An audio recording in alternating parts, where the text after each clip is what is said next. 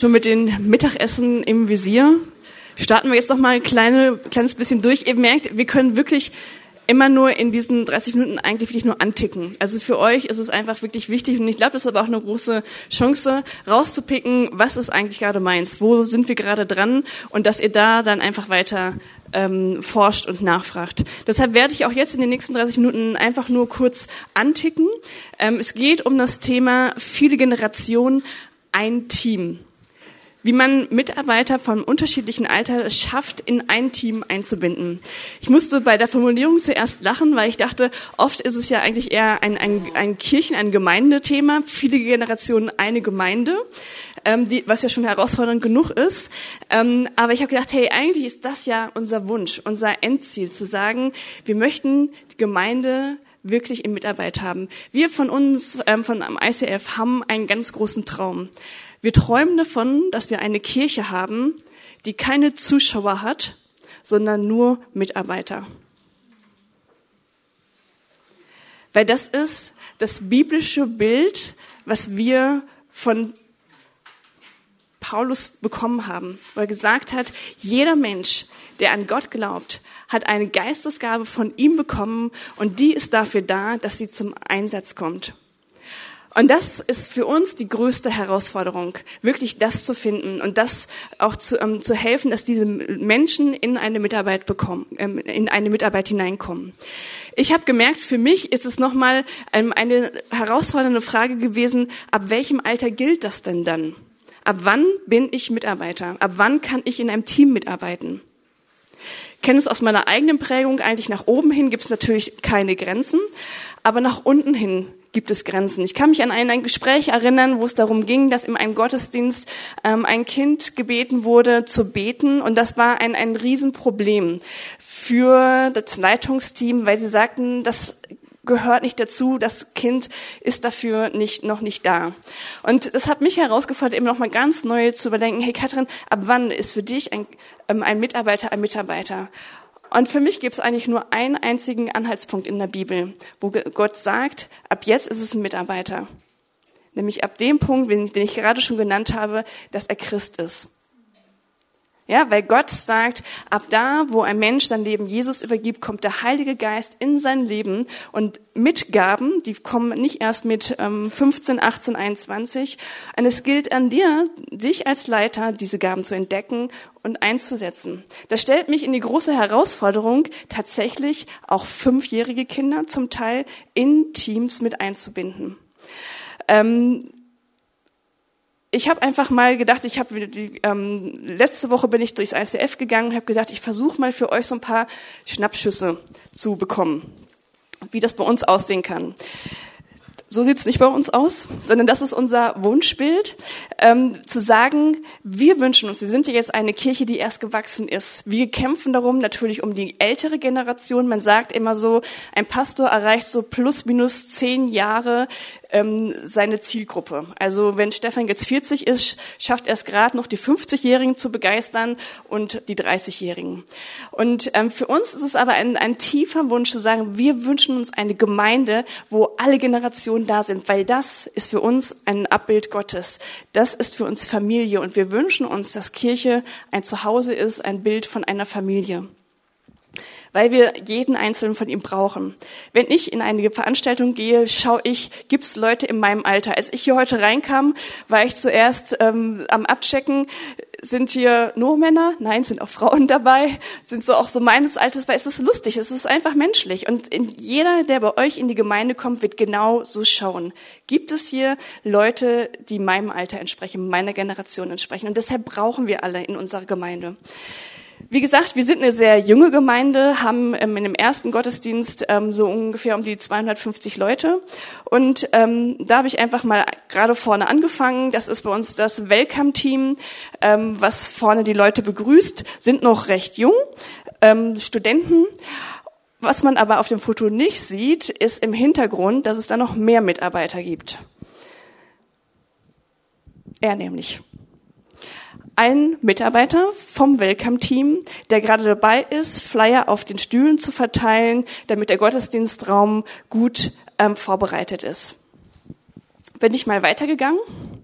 bin bei uns bei der, ähm, bei, bei der Bar vorbeigekommen. Das ist unser äh, Bar-Team. Das ist ähm, einer unserer glücklichen älteren Generationen, der Friedhelm, und ähm, der, ähm, er hat auch, er ist mit seiner ganzen Familie dabei. Daneben ähm, nicht sein Sohn, aber der ist genauso alt. Die zusammen dieses Barteam da schmeißen. Was man nicht sieht auf dieser Einstellung ist, weil diese Person kleiner ist, ist sie, die Clara ist mit bei einem Barteam dabei, hat an diesem Sonntag zwei Stunden lang Milch geschäumt und einfach mit bedient. Ähm, bin dann weiter in den Gottesdienstraum reingegangen. Komm, dann komme ich dann als erstes bei der Technik vorbei. Und hier sitzen zwei Generationen.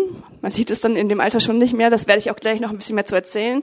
Ähm, vorne sitzt die ähm, Generation Z. Das sind die Teenies heute. Und über ihnen steht Generation Y, das sind die Jugendlichen. Und ähm, man könnte denken, der Jugendliche coacht gerade den Z, es ist aber in dem Punkt gerade umgekehrt. Ja? Das gibt schon so ein kleines Blick, Blick da hinauf, wo ich hin möchte, warum es so gut und so wichtig ist, alle Generationen in ein Team zu haben. Das letzte Bild ist nicht vom letzten Sonntag, habe aber kein anderes gefunden, ähm, weil ich auch da dachte, es soll auch wieder ein, ein Bild widerspiegeln, wo sagen wir, scheuen uns auch nicht davor, Kinder und Teenies und Jugendliche mit auf die Bühne zu nehmen. Wenn wir merken, diese Kinder, diese Teenies haben die Begabung, Gottes Wort so weiterzugeben, dass Menschen berührt sind. Und gerade bei diesem Gottesdienst war es so, ähm, dass auch ähm, ein, ein, ein sehr junger Teenie gebetet hat. Und dieses Gebet kam so von Herzen, dass der Moderator, der danach dran war, nicht mehr reden konnte, weil er weinen musste. Ja, und die ganze Gemeinde war am Weinen. Es war ein ganz normales, pupsnormales Abschlussgebet. Aber es war so vom Herzen. Und da habe ich gesagt, hey Gott, ich danke dir, dass ich, dass ich verstehen kann und darf und erleben darf, dass alle Generationen den Beitrag zum Gottesdienst dazugeben können, weil du sie befähigst, weil du den Heiligen Geist in sie hineinlegst. Und deshalb glaube ich, dass es eine Wahnsinnschance ist, wenn man alle Generationen in den Teams hat, weil jeder von sich aus etwas Besonderes zu geben hat.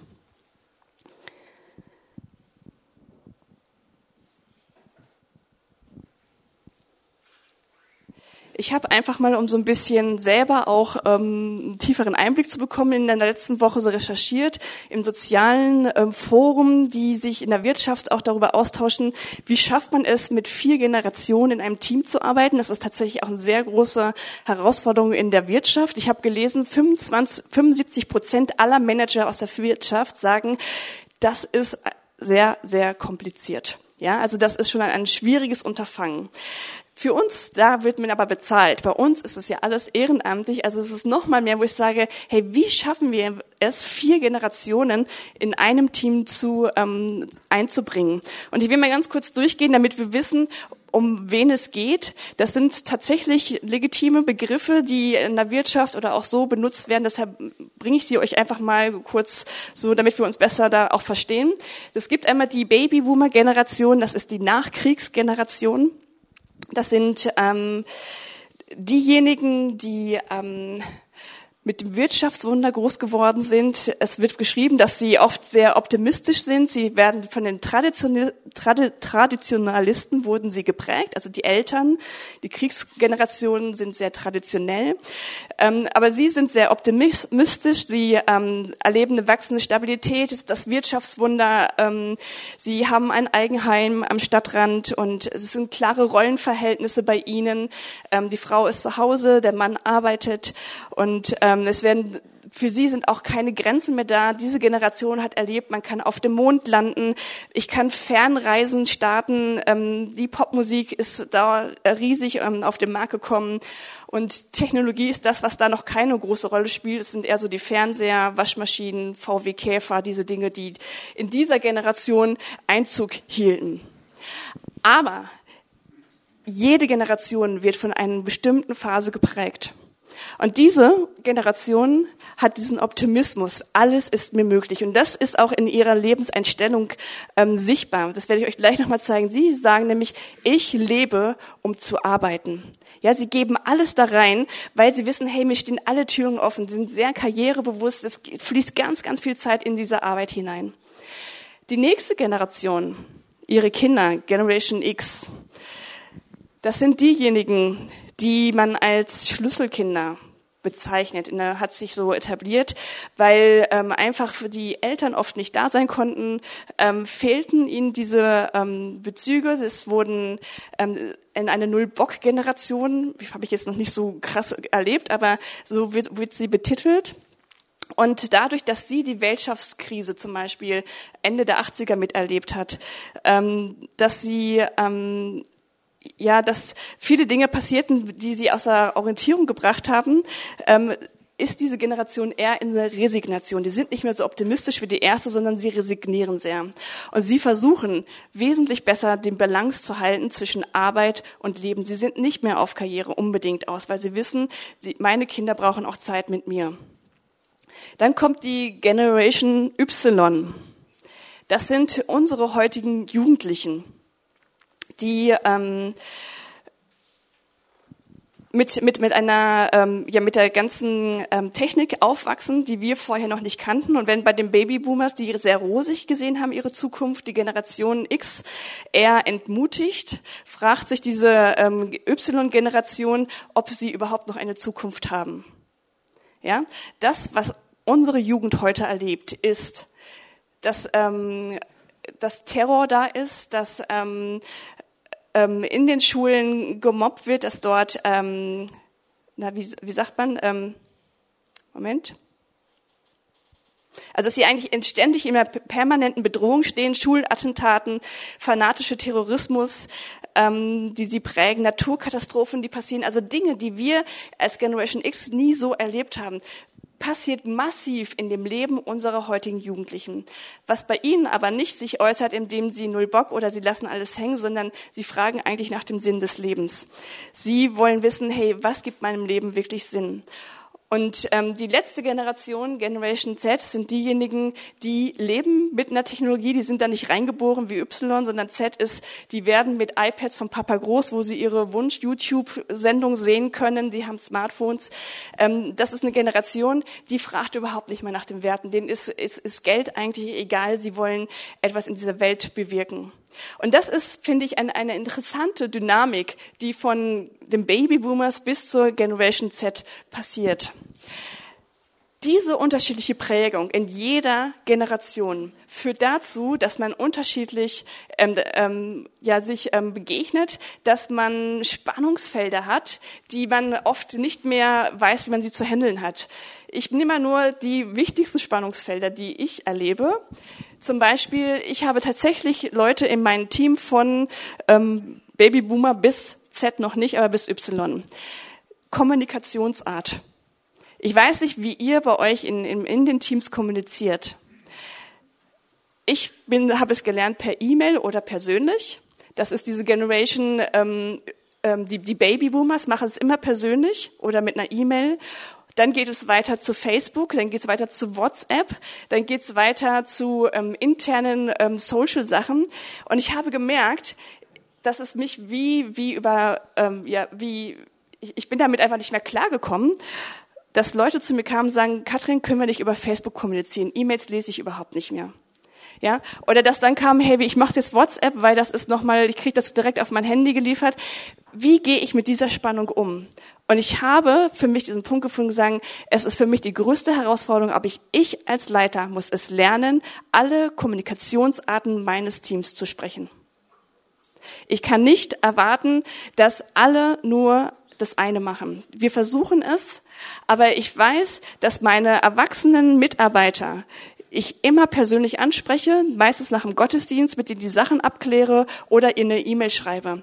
Und die, die Generation Z kriegen von mir nur noch WhatsApp, ja. Die sagen, ey, du nervst mich mit deinen E-Mails, ähm, schreib mir das doch einfach auf eine WhatsApp oder besser noch Sprachnachricht, da muss ich es gar nicht lesen.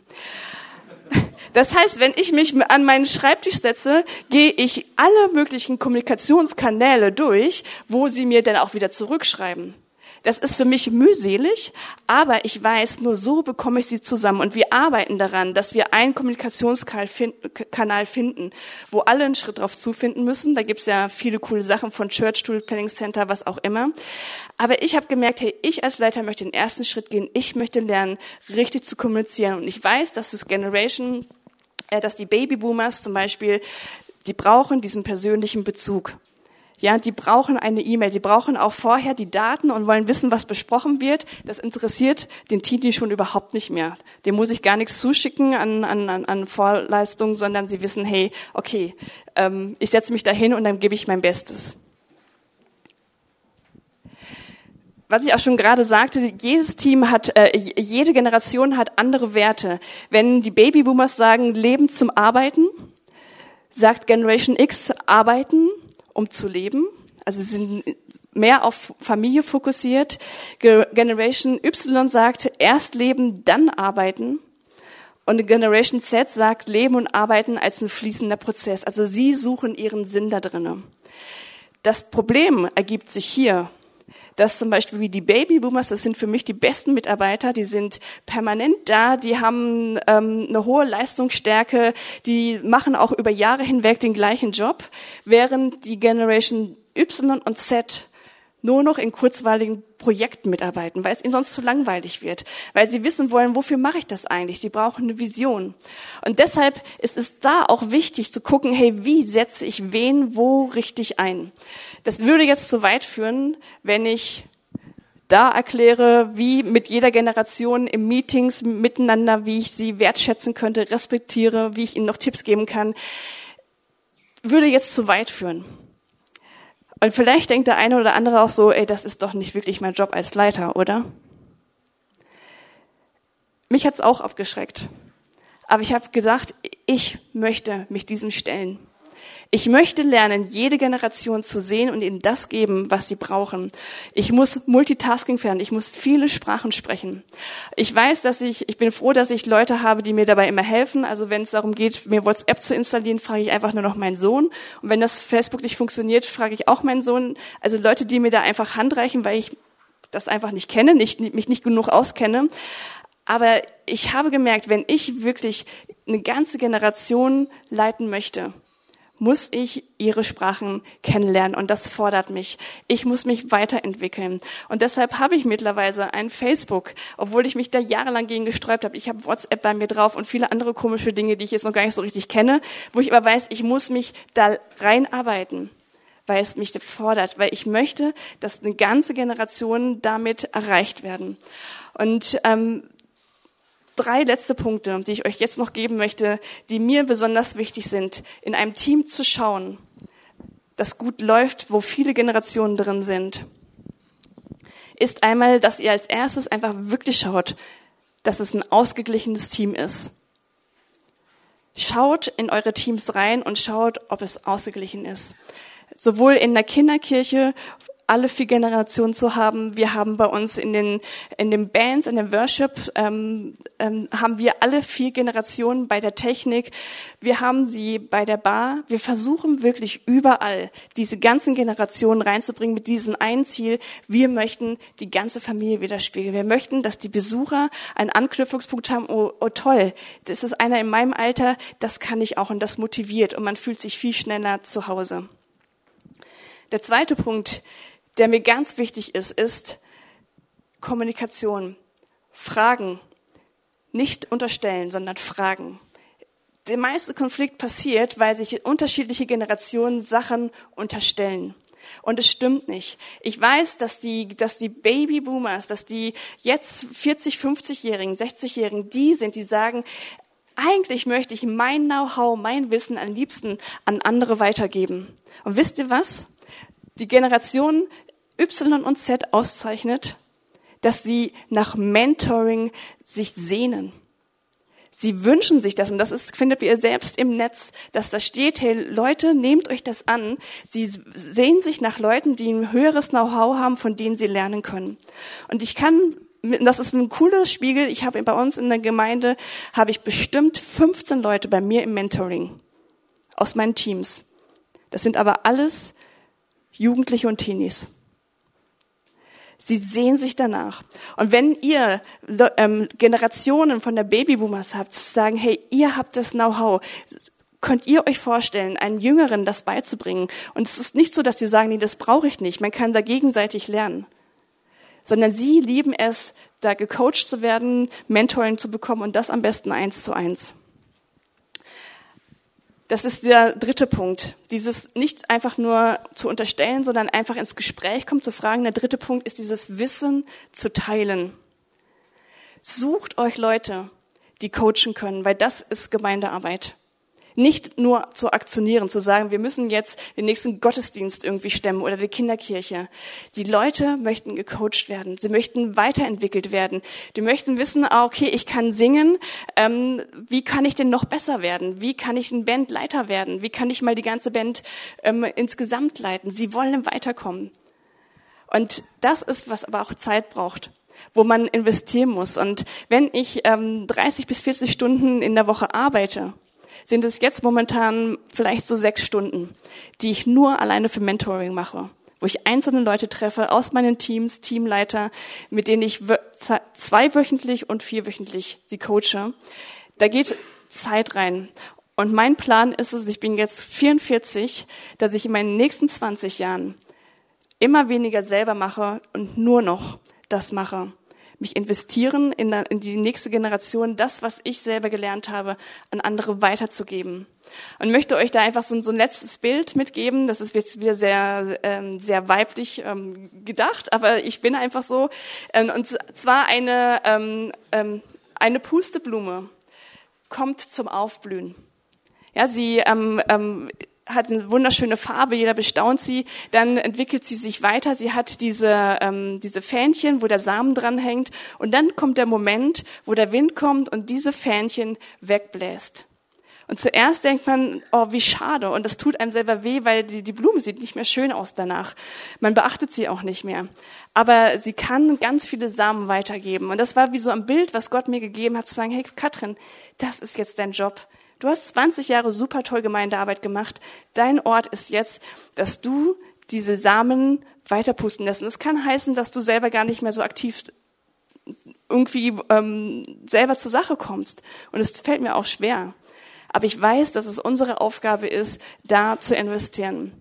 Und das ist jetzt spontan, aber an diesem Punkt möchte ich einfach nochmal diese eine Person, die das in mir nämlich gesehen hat, mich aus einer Jugendgruppe irgendwo im tiefsten Ruhrpott rausgepickt hat, mitgenommen hat, eingeladen hat, mich ähm, herausgefordert hat, so dass ich heute hier stehen kann. Das war nämlich Martin. Und ich weiß ganz genau, wenn diese Person in meinem Leben nicht gewesen wäre, würde ich heute keine Gemeinde gründen, würde ich heute nicht predigen oder sonstige Dinge tun.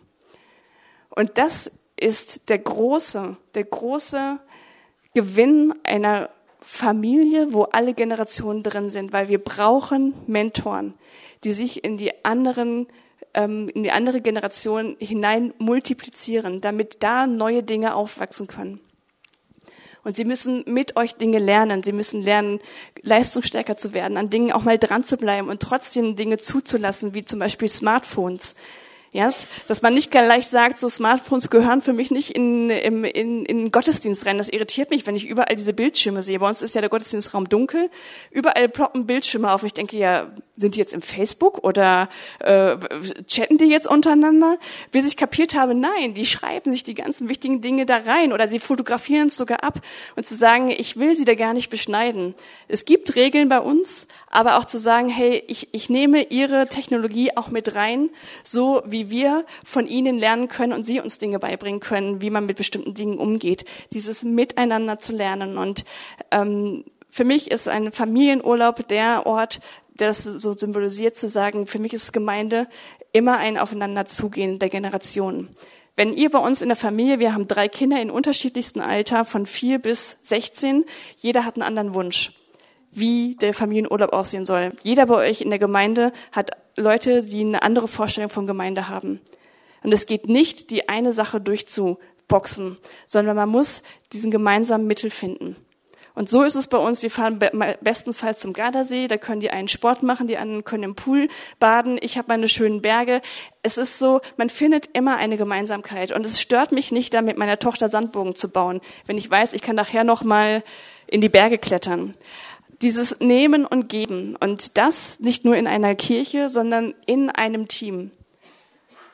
Und das braucht Zeit. Aber es lohnt sich so sehr, weil da passiert viel, viel mehr als das, was ich als Leiter direktiv von vorne abgeben kann.